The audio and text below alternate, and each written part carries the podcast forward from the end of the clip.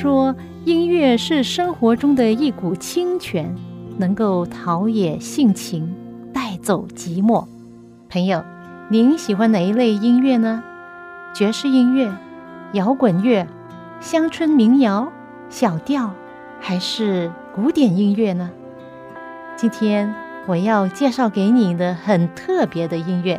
就是基督徒的诗歌，这些诗歌更能够表达出人性本质里面的良善，对爱与被爱的向往，对人与人之间和人与上帝之间最真诚的感觉。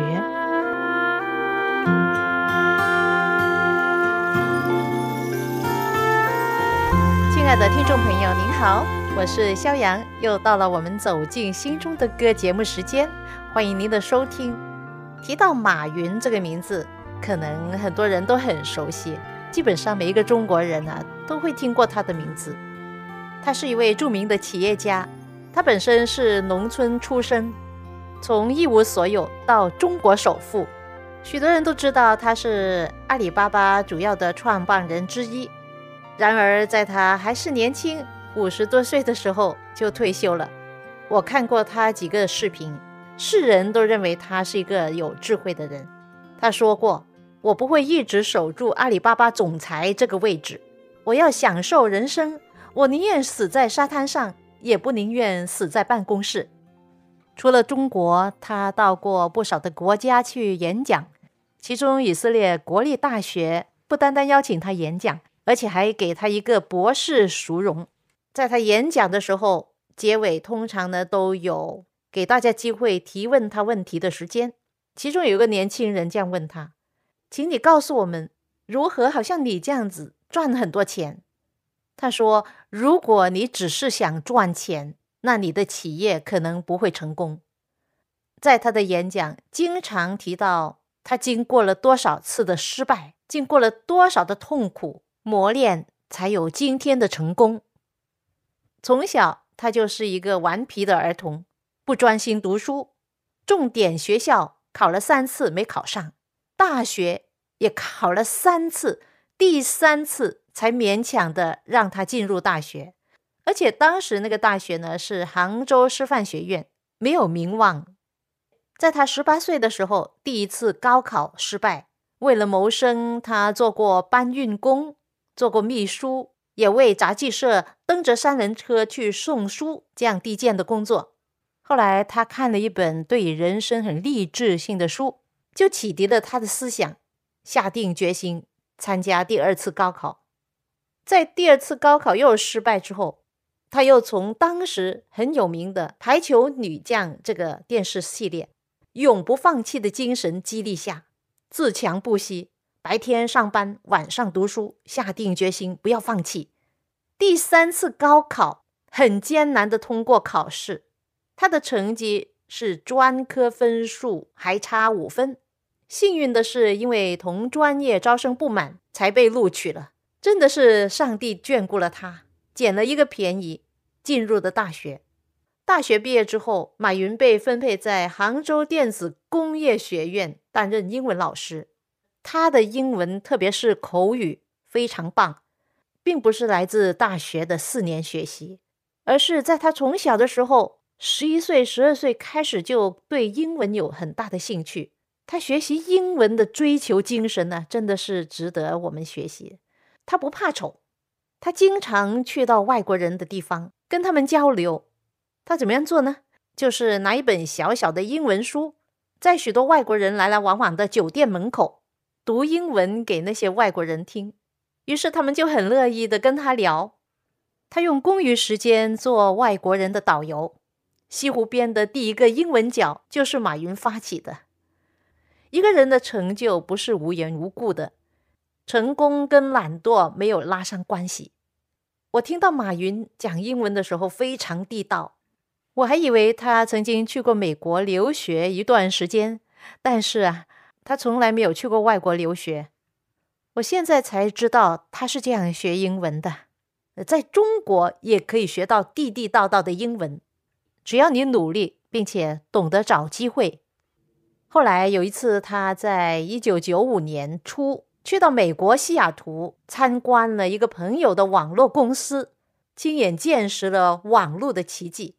他马上意识到网际网络在未来的巨大发展前景，于是他马上决定回国做网际网络的工作。最初，他借了二千元，就创建了海博网络公司，产品就是中国黄页。这是中国最早的网志网络公司之一。在起初的时候很艰难呢，被认为是骗子，但是他没有放弃。功夫不负有心人呐，在一九九六年的营业额居然达到了七百万。这时候，网际网络慢慢的开始普及了。一九九九年，他突然被启发，有一个想法，他想在亚洲，在中国要有自己的网络模式。欧美的电子商务市场是对大企业的，而亚洲的电子商务市场主要是在中小型企业。这两种市场不可能用一样的模式，马云就决定创办一种中国没有的、美国也找不到的模式。当时就在他杭州的家召开第一次会议，他的十八位创业伙伴大家决定不向人借钱，自己集资了五十万元。一九九九年的三月份，阿里巴巴正式推出，推出之后快速发展，势不可挡。逐渐成为了全球第一电子商务品牌，而且不断的逐步扩大阿里巴巴集团。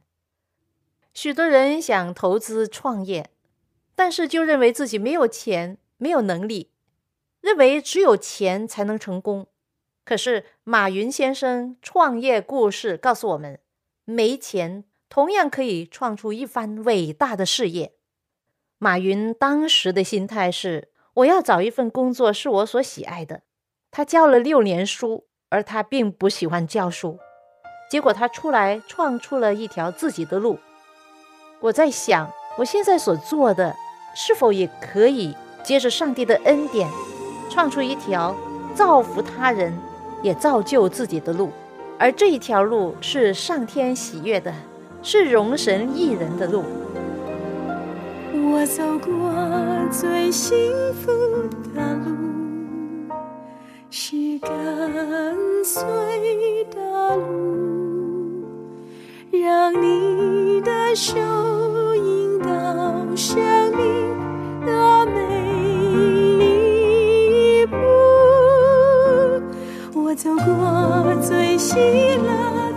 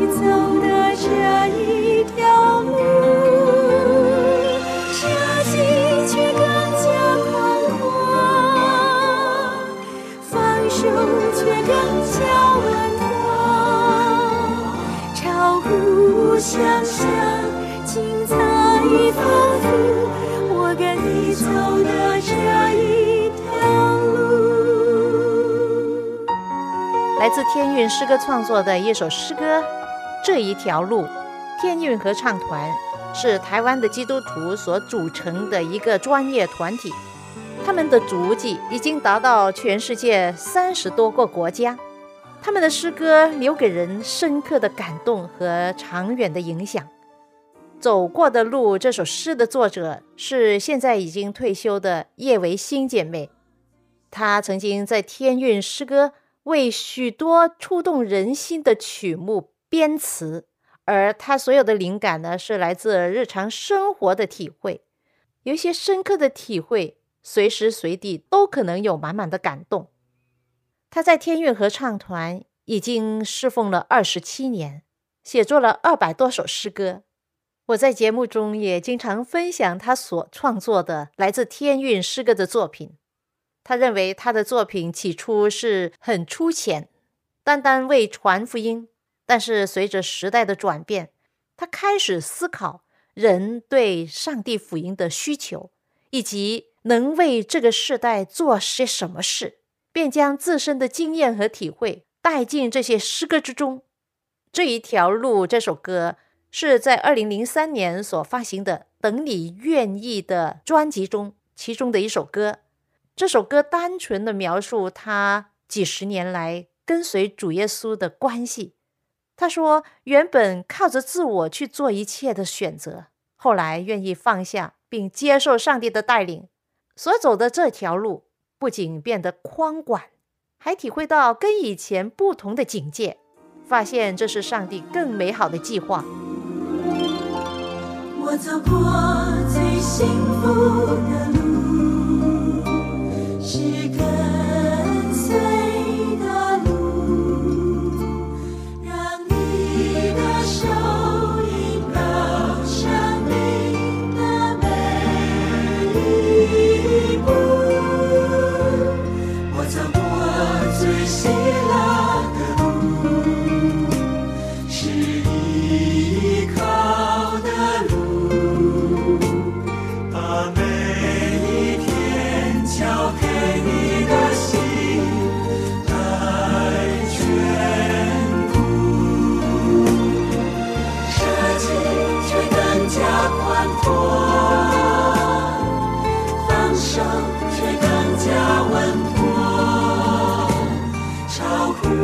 想象精彩丰富，我跟你走的这一条路，设计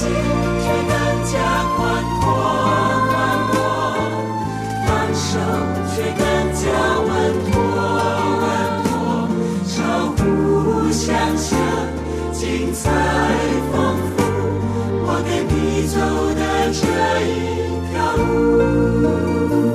相互想象，精彩丰富，我跟你走的这一条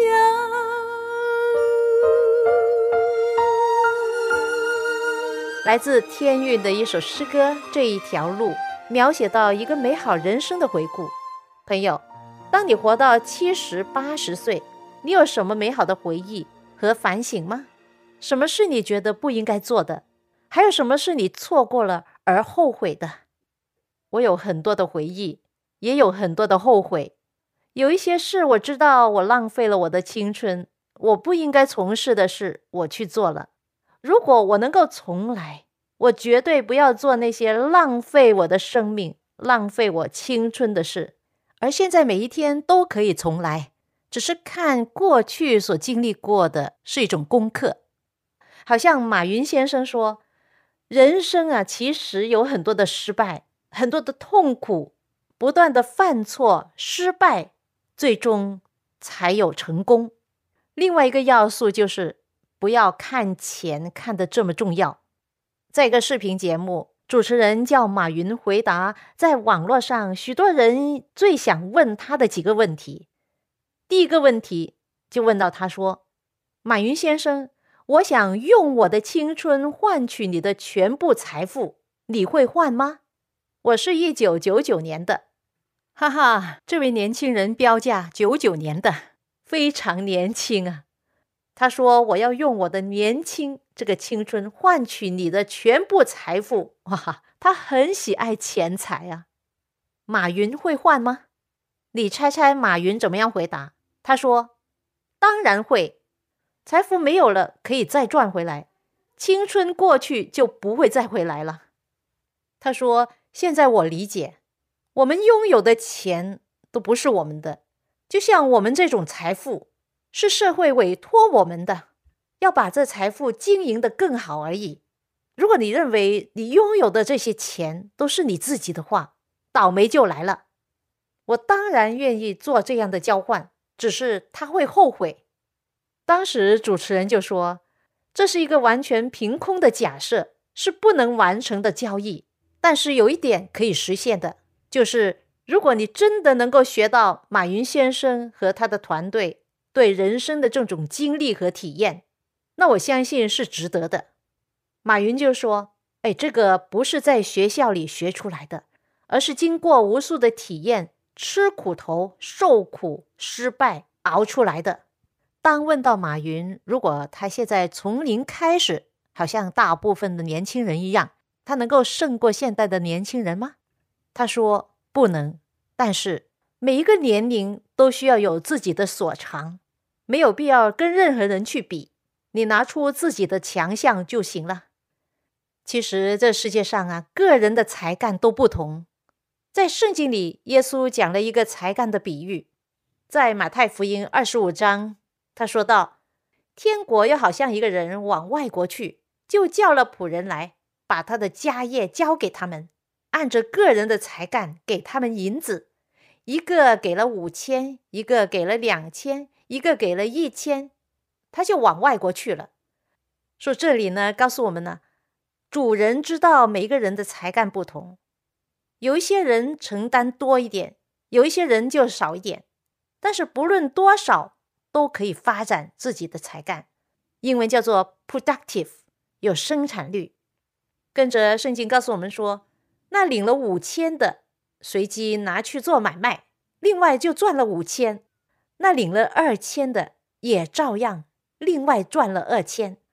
但是那领了一千的去挖开地里一个洞，把主人的银子埋藏了。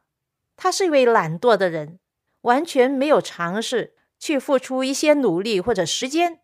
当一个人懒惰，没有发展他的用处，没有运用他所能做的本能，那么他就是白占地土。结果呢？过了许久，主人回来了，和他们算账。那位主人就赞许那位赚了五千的和那位赚了两千的。主人说：“你这又良善又忠心的仆人，你在不多的事上有忠心。”我要把许多事派你管理，可以进来享受你的主人的快乐。但是那领了一千的人也来对主人说：“主人呐，我知道你是忍心的人，没有种的地方要收割，没有撒的地方要聚敛，我就害怕去把你的一千银子埋藏在地里。请看，你的原银子在这里。”主人回答说。你这又饿又懒惰的仆人，你既知道我没有种的地方要收割，没有撒的地方要聚敛，当把我的银子放给兑换银钱的人，到我回来的时候可以连本带利收回。于是主人就把他这一千拿过来给那有一万的。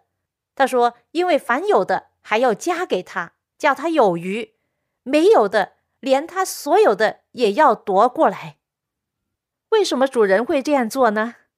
这是一个天国的比喻，每个人都要在上帝的审判台前交账。如果将来我们不能交账，就会失去耶稣所为我们预备的奖赏，并且连进天国的福分也被夺去。也就是说呢，对于那些懒惰的、不肯打开心灵研究追求真理。也不肯运用他们的才干为上帝做工，那么他们就失去了天国。上帝不强迫我们进去，然而那些要进去的，要做好自己的本分。朋友，如果你想得到奖赏，你一定要付出努力，做上帝有用的工人，不能够坐在那什么事都不做，是吗？人一定要活出当初造物主上帝造人的时候所赐给人类的价值观。最初，上帝造了先祖亚当、夏娃，叫他们管理地上的一切。他们从工作中得到无比的快乐，同时他们的智力、体力能够充分被发挥。当一个人尽自己的本分，发挥上帝所赋予他的智慧、体能、才干，人生就充满喜乐和价值，活着就更有意义。朋友，你说是不是啊？以下我要分享给你一首诗歌，是我在十几年前所录制的一首诗歌。这首诗歌名字叫《晚雨》，它是在加州的一位我们教会的牧师的太太所写作的诗歌，是为鼓励基督徒而写的。我们知道庄稼成熟的时候是秋收时节啊，秋天来临，当最后的一场秋雨称为晚雨来临的时候，地里的庄稼就准备要被收割了。圣经就形容到圣灵就好像当秋雨晚雨降临的时候，大大降临到上帝的儿女们的身上，所杀出去的福音的种子已经成熟了，可以收割了。就如上帝在约珥书二章二十八、二十九节给我们的应许说：“以后我要将我的灵浇灌凡有血气的，你们的儿女要说预言，你们的老年人要做异梦，少年人要见异象。在那些日子，我要将我的灵浇灌我的仆人和使女。当上帝的圣灵大大的浇灌在他在地上的儿女的身上。”奇异的事会发生，这是上帝借着圣灵使他们有大能力，吸引许许多多的人归回上帝。黑夜走了，天刚破晓，我跪在主前，仰脸默祷。哦突然，我心惊又胆跳，却又莫名喜乐环绕。原来是你悄然临到，哦，主啊，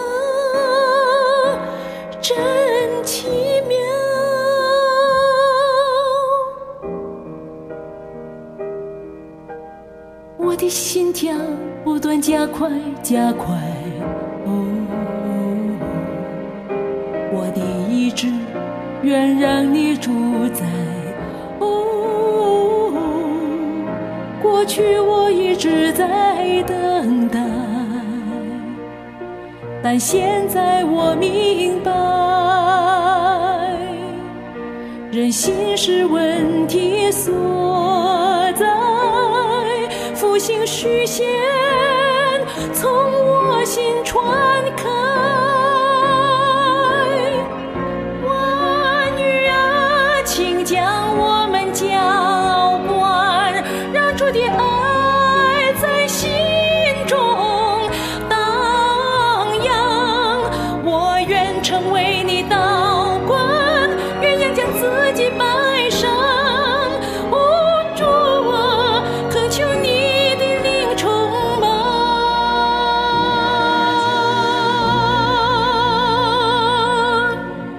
首专门为基督徒所写作的诗歌，歌名叫《晚雨》，是我们教会的一位牧师太太所写作的。后来我和美方姐妹将它翻译成中文。首先，这首歌真的是鼓励了我们的心，希望将这首鼓励人心的诗歌分享给更多的人，特别是我们这些华人基督徒。世界每一个角落都有华人。圣经说。上帝的儿女们就好像是一封上帝的信，就是他的见证人。我成为了基督徒已经几十年了，我希望上帝差遣我，用我陶造我，使我成为他合用的器皿，能够为上帝工作。其实这是一个崇高的呼召。世界上没有一样的工作比作为传道人的工作更有价值和意义。许多人称教会的传道人为上帝的仆人，或者是上帝的工人，这是没错。其实，作为上帝的工人呢，并不是像世人在世界上找一份工作来维持生计。教会的传道人所做的工作，不是为了维持生计，而是为了履行上帝的使命，将天国的福音传遍地极，然后末期就要来到。传道人是神职人员，谁给他们薪水呢？就是来自于各信徒收入的十分之一。这是上帝在地上教会的一个系统，是使人蒙福的一个证据。圣经教导我们知道，人收入的十分之一是属于上帝的，是神圣的，要归还给他。在圣经马来基书三章十节，这里记载着上帝亲自说的话，他说。你们要将当纳的十分之一全然送入仓库，使我家有粮，以此试试我是否为你们敞开天上的窗户，轻浮于你们，甚至无处可容。当我们以爱来履行这个十分之一的归还给上帝的时候，上帝要赐福于我们。哇，你可以想象是何等大的福气啊，多到你容不下的福气呀！今天在节目一开始，我提到马云先生，在此我想补充一点，就是他退休之后，其中有一件事他要做的就是成为慈善家，要支持帮助那些有需要的人。他说：“钱有什么用？钱用在合适的地方，那个钱才有用。还有就是。”如果马云不认识上帝，没有耶稣的救恩，那么再多的钱做更多更大的善事，最终也得不到永恒的天国。亲爱的朋友，如果你是基督徒，千万不要夺取了属于上帝的十分之一。其实，上帝是最富有的，根本不需要我们的钱，但是他所要的是我们的爱心。我相信耶稣很快就回来。